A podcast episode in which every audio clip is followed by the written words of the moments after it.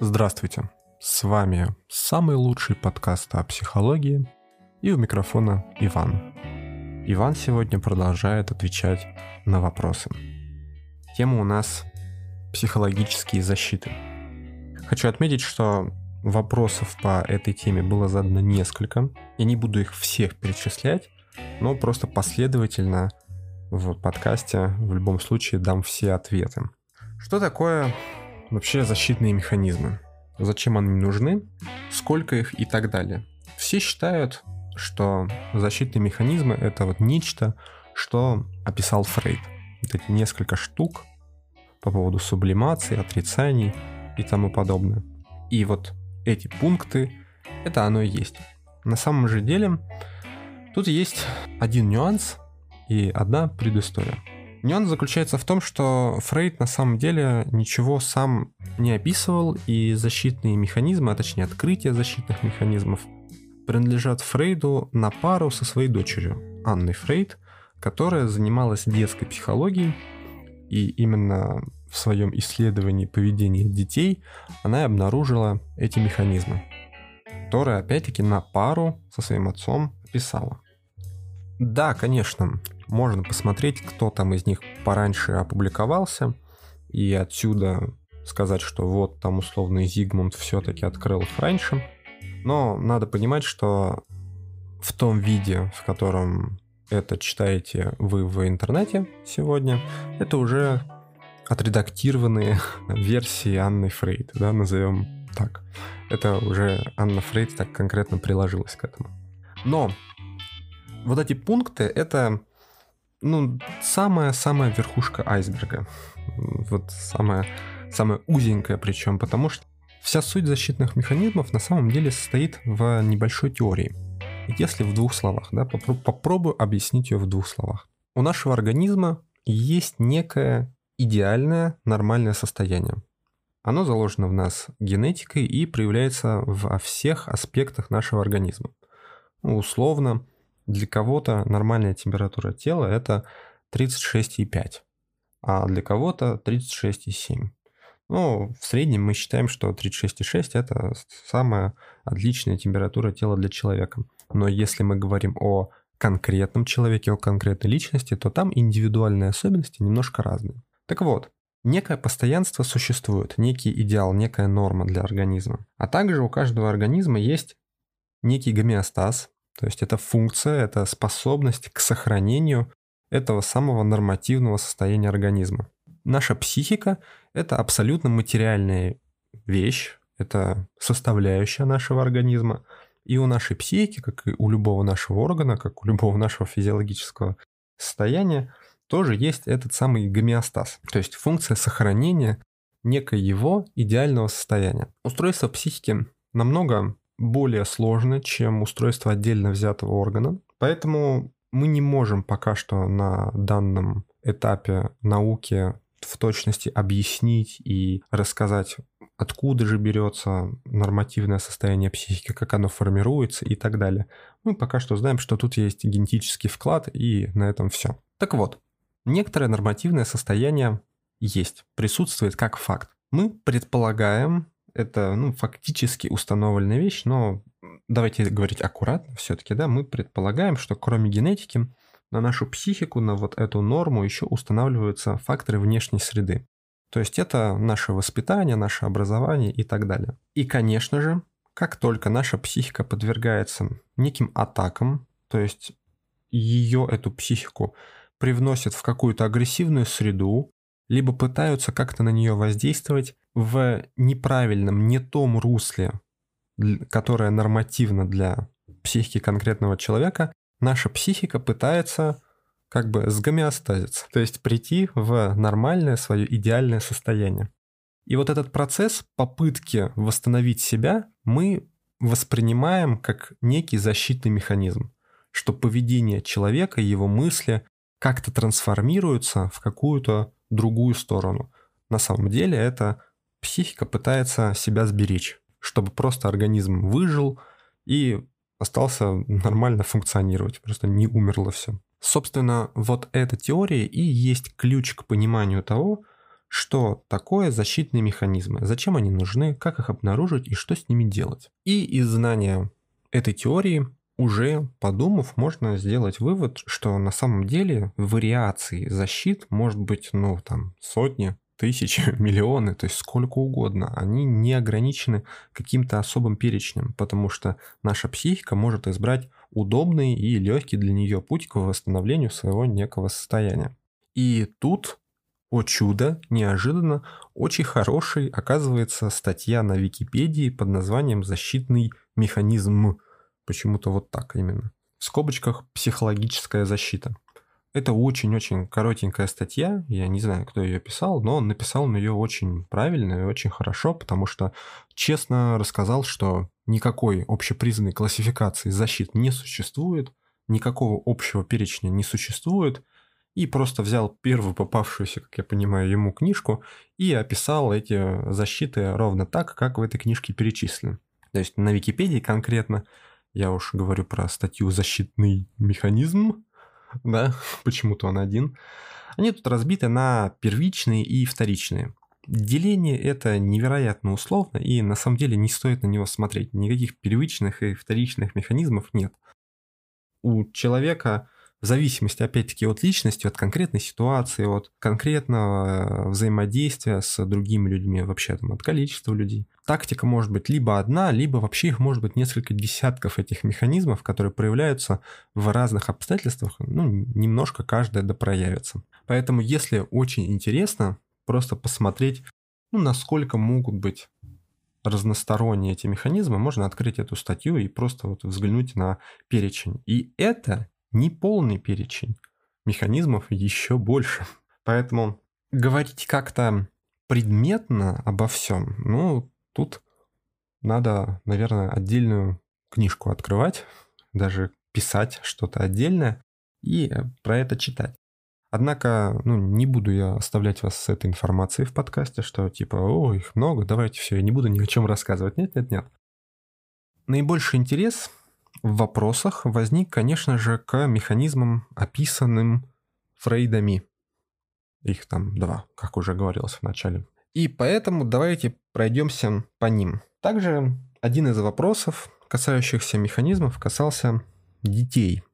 Как э, защитные механизмы проявляются у взрослых и проявляются у детей. И прежде чем вообще что-то говорить, переходить к механизмам э, Фрейдов, тут нужно тоже уяснить несколько нюансов. Касательно защитных механизмов у детей есть э, три особенности. Во-первых, это эгоцентричность. Это значит, что для ребенка его я, его вот это вот эго, оно находится в центре всего. Это на самом деле сложная теория, но проявляется она в том, что, например, для ребенка очень сложно, фактически невозможно осознание того, что он виноват в чем-то. Для ребенка виноват всегда кто-то. Вот кто угодно, только не он. В этом проявляется его эгоцентричность. Эти слова стоит воспринимать адекватно, и, конечно же, прямая зависимость ребенку доступна. То есть, если он разбил стакан, это увидела мать, ребенок прекрасно понимает, что это он разбил стакан, и стакан разбит, потому что он виноват. Однако, допустим, если ребенок в детском саду как-то неправильно себя повел, из-за чего э, эмоционально как-то расстроил или обидел другого ребенка, а тот другой ребенок пошел и из-за этого просидел там на улице несколько часов и замерз, то вот тут уже ребенку, именно маленькому, условно там до 7, до 6 лет, тяжело понять, что на самом деле причинно-следственная связь состояния другого ребенка, она ведет именно к нему, что виноват в конечном итоге он. Механизмов больше, конечно же, но просто адекватно воспринимайте слова. Второе. У ребенка отсутствует критическое мышление. В принципе. Поэтому такие защитные механизмы, как морализация, например, то есть поиск некого морального пути и так далее, морализация тоже бывает разная, ребенку просто недоступна в силу того, что интеллект еще недостаточно развит, не развит э, так же, как у взрослого человека в силу ну, физиологических особенностей. Это вполне нормально. И в-третьих, у ребенка присутствует крайность мышления. Вот та избитая фраза о том, что правда находится в центре, там золотая середина и ла-ла-ла про какие-то середины, это на самом деле сложная функция нашего мозга, к которой мы приходим. Она формируется у нас с возрастом, с знаниями, с образованием, с воспитанием и так далее. Ребенок же мыслит исключительно крайними категориями. Хорошо, плохо, ярко, темно и так далее. Это во многом опять-таки выражается, и, например, на этом принципе, собственно, и строятся все детские сказки. То есть, ну, чем детская литература, например, отличается от взрослой. Во взрослой литературе есть серая мораль, так называемая. Вот она там может быть. А в детской литературе вот есть условно добрый герой, и он сто процентов добрый, он вот по всем параметрам добрый. И есть злое зло. И оно вот злое, опять-таки, в сто процентов, вот исключительно. Это нужно для того, чтобы как раз-таки одновременно соответствуя особенностям мышления ребенка, вложить в него основы воспитания, которые позволят ему, опять-таки, со временем прийти к пониманию того, что мир более многогранен, чем вот некие две крайности. Но пока что для ребенка мы, давайте говорим про ребенка там условно там, дошкольника, да, потому что ну, с первого класса у нас уже как-никак образование, Однако, если вы спросите, а с какого возраста начинается вот это вот середневое мышление, да, когда ребенок может отойти от крайностей, ну, условно, он может отойти уже и к 7 годам. Ну, условно, э, очень условно, потому что, опять-таки, есть некая... Есть биологический факт того, что крайнее развитие лобных долей, именно тех долей, о которых мы думаем, оно происходит примерно к 14 годам. То есть полноценно ребенок может использовать свои свою думающую часть мозга, ну, там вот годам к 14, собственно, поэтому в этом возрасте, в этом классе начинается химия, потому что она наиболее сложный предмет. Тут вот я пытаюсь объяснить просто, на самом деле, какой большой тут пласт информации.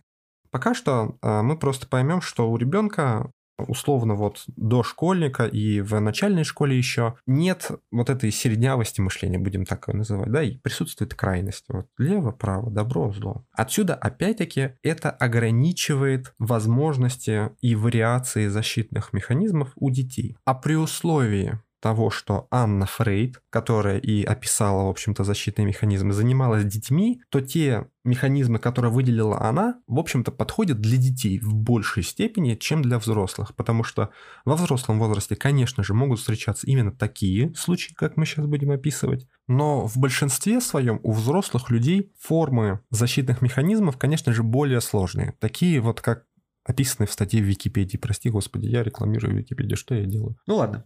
Перейдем к защитным механизмам Анны Фрейд. Она их выделила ну, условно, там 10, можно 8 перечислим, давайте 10 перечислим. Первое – это отрицание.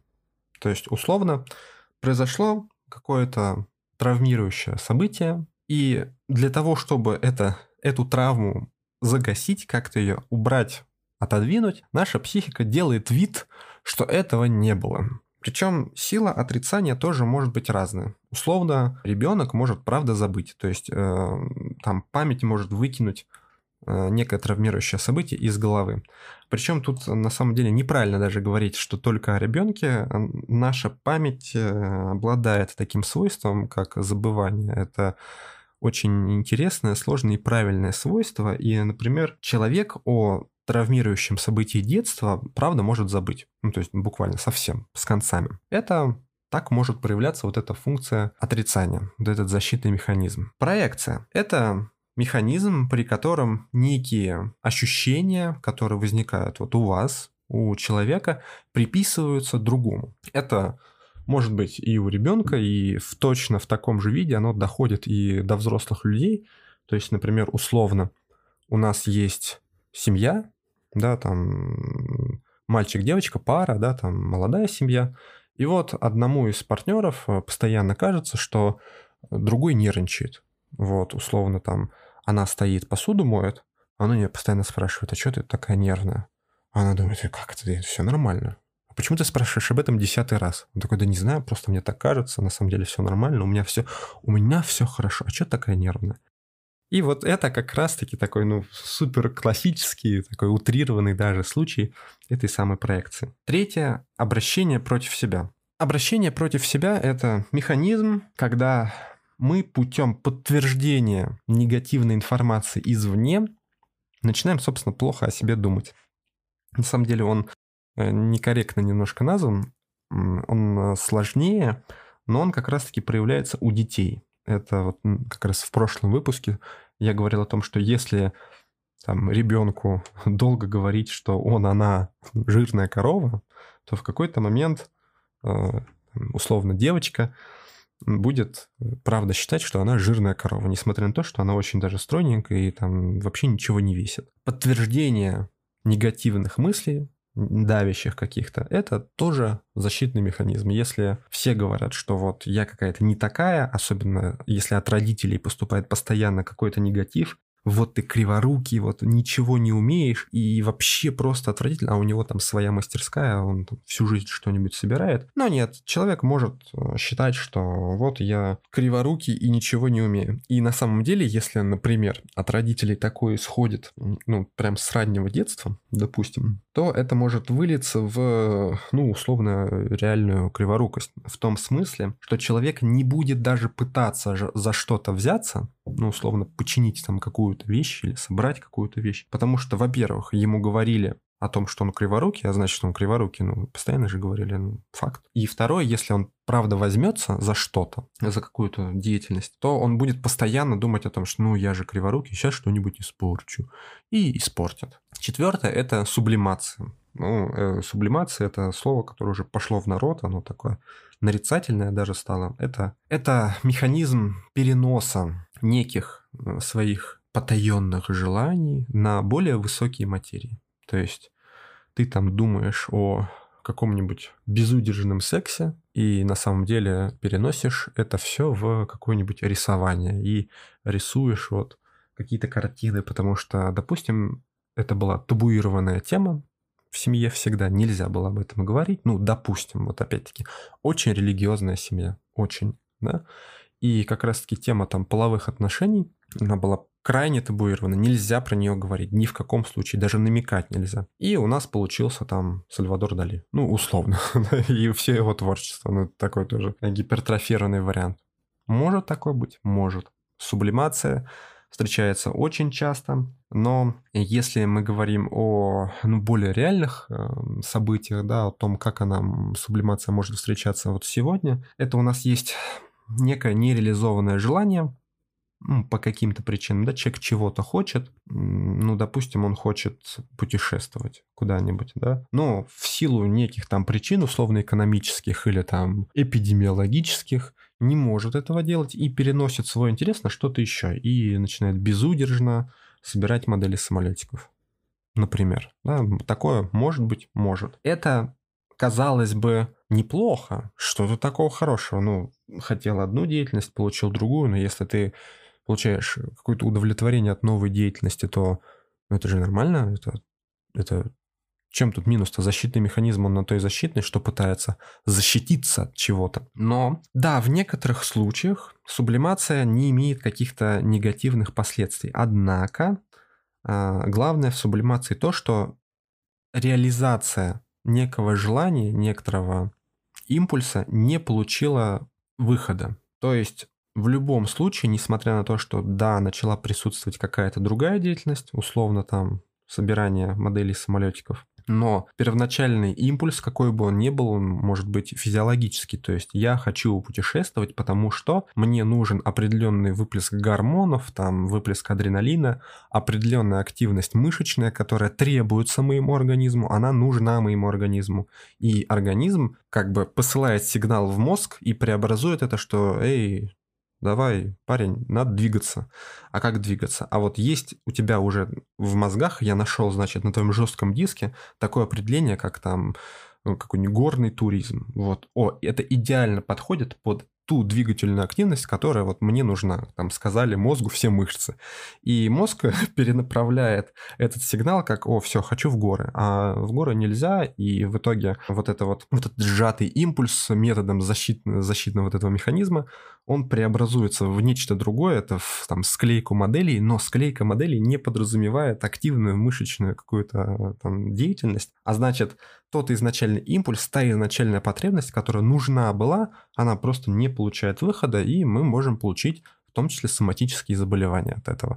То есть все довольно серьезно. Но опять-таки это зависит от случая, поэтому намного легче и правильнее было бы рассматривать конкретный случай. Вот отсюда, собственно, и существует такая специальность, как психолог, потому что э, намного легче сходить один раз к психологу и уточнить, чем что-то самому там пытаться выяснить многие часы, дни и там сотни страниц книг. Следующий пункт – это регрессия. Регрессия – это механизм перехода, схода поведения на эволюционно ступень ниже. Как это подразумевать? Эволюционно не значит, что мы неожиданно начинаем вести себя как гибоны африканские, хотя, ну, иногда тоже так себя люди ведут, бывает, конечно, но это не про регрессию. Это значит, что у нас, у нашего организма, у нас как людей, есть некоторые законы развития. То есть вот мы там эволюционно развиваемся от ребенка во взрослого человека. Наш организм растет, у него появляются новые функции, а, соответственно, и в психике тоже появляются новые функции. И как описывала, собственно, сама Фрейд, что взрослый человек, например, от какого-то травмирующего события может срегрессировать в состояние ребенка, где он эгоцентричен, например, и начать обвинять во всем всех окружающих, хотя до этого был просто там абсолютно критичный ко всему, очень адекватный математик, который отдавал отчет в своих действиях, всегда признавал свои ошибки, и тут бац, и все, короче, все виноваты, но не он. Он молодец, хотя как бы очевидно, и вот они 134 свидетеля того, что как бы виноват-то ты, но нет, нет. А человек э, пытается обвинить всех. Следующий пункт – это рационализация. Рационализация – это как раз-таки сложный, э, более сложный механизм, который в основном встречается, конечно же, у взрослых, потому что детям он ну, в базе недоступен. Некоторым доступен, но в базе мы говорим, что нет. Рационализация – это попытка осмыслить интеллектуально все происходящее, то есть расставить по полочкам, провести какие-то логические связи, причинно-следственные от одного к другому. Вопрос только в том, что если мы говорим о некой более патологической рационализации, ну назовем это вот произошло правда какое-то травмирующее событие, и абсолютно нормально, что человек любой к любому событию выстраивает некоторые связи, это адекватно. Но эти связи бывают также и неадекватные, и это очень видно, что ты пытаешься сейчас провести какие-то параллели, пытаешься какие-то причинно-следственные структуры выявить там, где их просто нет. Зачем ты это делаешь? И тут опять-таки нужно обращаться к случаю, потому что вот я сейчас объяснил, как оно есть, а объясняется оно только так, а по факту случаев может быть очень много. Следующий пункт – это интеллектуализация, и я лично считаю это тоже неверным названием немножко для пункта, потому что тут у нас была рационализация, ну как бы, то есть интеллектом додумываешь, и тут снова интеллектуализация, это оно же. На самом деле интеллектуализация – это интеллектуальное переключение, скорее нужно назвать.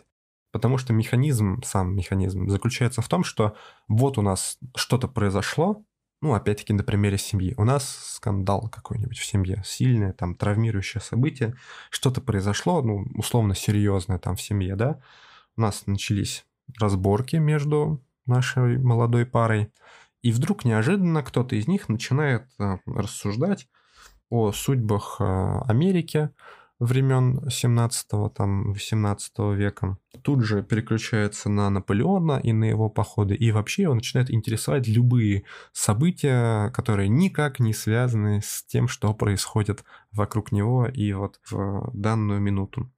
Это как раз-таки и называется интеллектуализация. То есть человек как бы интеллектом пытается куда-то уйти. На самом деле это именно что уход. А не, столько, э, не столько интеллект, сколько уход куда-то. Следующий пункт – это реактивная форма. Это механизм, который заставляет нас полностью подавить наше не, некое желание, наш импульс в абсолютно полностью обратную сторону. То есть это такое резкое подавление, и названо, собственно, реактивной формой, потому что она, оно резкое. В чем, опять-таки, может быть суть, ну, например, э, это ш, как бы школьный пример, учебный пример, да, э, вузовский, что у нас есть некоторые неудовлетворенные э, сексуальные желания, и вдруг человек неожиданно на почве неудовлетворенных этих желаний начинает ударяться в религию. Причем в ту религию, которая как бы там полностью запрещает это.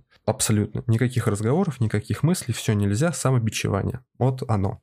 Соответственно, защитный механизм. Очень болезненный, очень тяжкий. Следующий пункт – это замещение.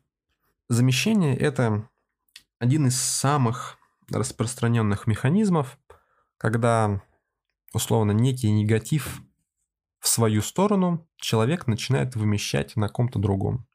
Условно это, ну если правильно говорить, то замещение – это перенаправление желания, желания на другое лицо. То есть желание, э, причем тут желание, то есть, например, агрессия в вашу сторону. В вашу сторону пошла агрессия, вам бы хорошо эту агрессию куда-то отвернуть, то есть не реагировать, либо создать встречную агрессию, чтобы подавить ну, ту, и тем самым от этого тоже станет легче, конечно же, да. Но вместо этого вы берете агрессию, которая в вас вошла, то есть на вас кто-то наорал, вы пришли домой, вы пришли там к своему другу, вы пришли там, опять-таки, молодая пара, давайте, все тот же пример, наорали где-нибудь на а, мужа, он пришел и наорал на жену. Вот оно такое супер классическое замещение, такое даже гипертрофированное немножко, потому что а обычно ну, в реальности происходит намного сложнее. И э, когда, допустим, там ваш муж, ваша жена приходят домой и начинают вдруг на вас неожиданно кричать, это не потому что, о, смотрите-ка, защитный механизм, я все знаю, я все прочитал, я прослушал подкаст Ивана, да, вот так оно происходит. Это значит, на тебя наорали, давай об этом поговорим. Нет, это правильная вообще тактика, так делать нужно. Но не всегда это работает так топорно. Вот поэтому не стоит э, соотносить один к одному. Механизм более сложный. Скорее всего, если вы видите такую реакцию, значит, у человека правда что-то произошло, и, скорее всего, произошло не что-то одно. И, скорее всего, произошло не сегодня, а за последние там месяца два-три. Вот. И это вылилось в вот некий сегодняшний инцидент, на вас наорали. Пришли домой, на вас наорали ни с того, ни с сего. Следующий пункт – это фантазирование. Собственно, пункт говорит сам за себя, вот тут название прекрасное. Это некий эскапизм, то есть уход в бурные фантазии, уход из реальности в нечто нереальное, во что-то фантастическое, что-то выдуманное. И Естественно, фантазирование, оно может хорошо проявляться у детей. Ребенок начинает, правда, что-то себе выдумывать, какие-то сказки. Он может начать читать какие-то сказки, он может придумывать себе волшебную вселенную. Но это более патологический, конечно же, случай. У взрослых людей это тоже может проявляться, но именно уже в форме ну, именно патологического эскапизма.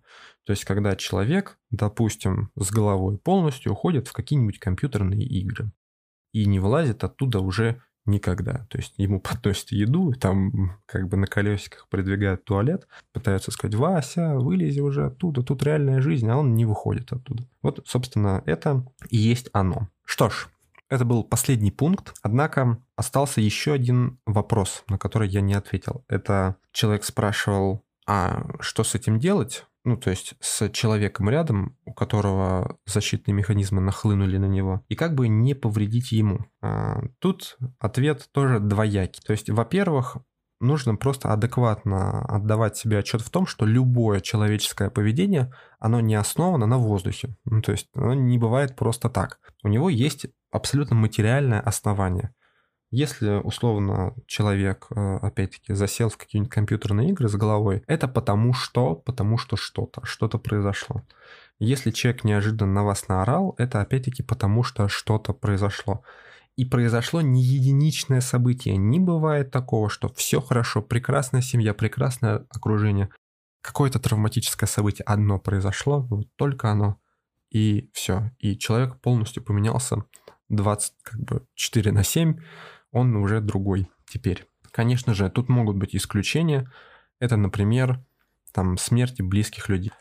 Это как раз-таки исключение из правил, если там умер э, отец, мать, супруг, ребенок, еще кто-нибудь. Да, это меняет поведение, может изменить поведение довольно сильно, и как раз-таки это событие и это изменение поведения, которое пошло за этим событием, И есть яркий пример вот этого защитного механизма. Вопрос только в том, что обычно эти механизмы, они на какое-то время. То есть, условно, человек ушел в геймерство после там смерти кого-то или после травмирующего расставания, допустим, но он ушел туда не навсегда. Вопрос только в том, а мне его не трогать сейчас и дать там поиграть, допустим, э, поиграть недельку-две месяц, и он потом сам выйдет, и все будет хорошо.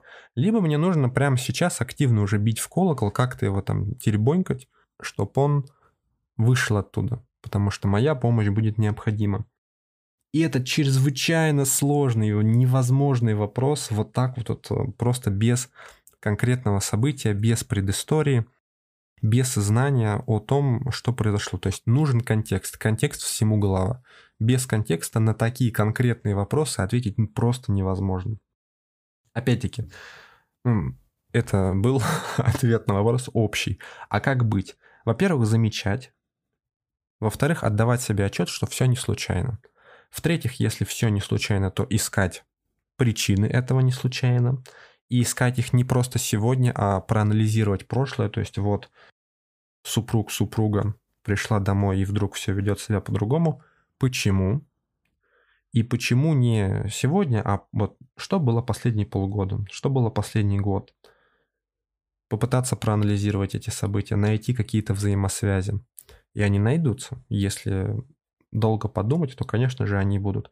И как только эти взаимосвязи нашлись, обычно, ну, то есть в половине случаев понимание взаимосвязей уже рождает какие-то выводы и понимание того, что с этим делать. Ну, условно, в половине случаев. Если понимание не родилось, добро пожаловать. Психологи для этого существуют. Всех жду, рад всех видеть. Записывайтесь, переходите в группу ВК, записаться можно там. Переходите ко мне на почту, иванпсай13 собака яндекс.ру. В описании к подкасту написано, можно скопировать, если зайти с ПК. Туда же можно прислать вопросы на почту или в ВК. Всех жду, всем рад. И на этом все. До новых встреч. Пока.